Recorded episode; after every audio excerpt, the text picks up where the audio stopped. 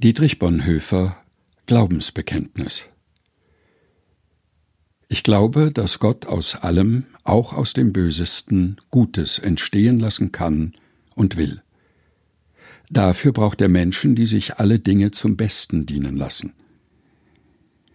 Ich glaube, dass Gott uns in jeder Notlage so viel Widerstandskraft geben will, wie wir brauchen. Aber er gibt sie nicht im Voraus, damit wir uns nicht auf uns selbst, sondern allein auf ihn verlassen.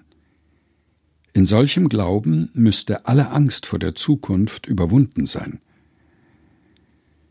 Ich glaube, dass auch unsere Fehler und Irrtümer nicht vergeblich sind und dass es Gott nicht schwerer ist, mit ihnen fertig zu werden, als mit unseren vermeintlichen Guttaten.